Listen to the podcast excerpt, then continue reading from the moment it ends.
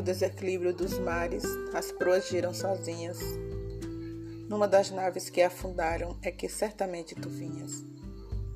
Eu te esperei todos os séculos sem desespero e sem desgosto, e morri de infinitas mortes guardando sempre o meu rosto.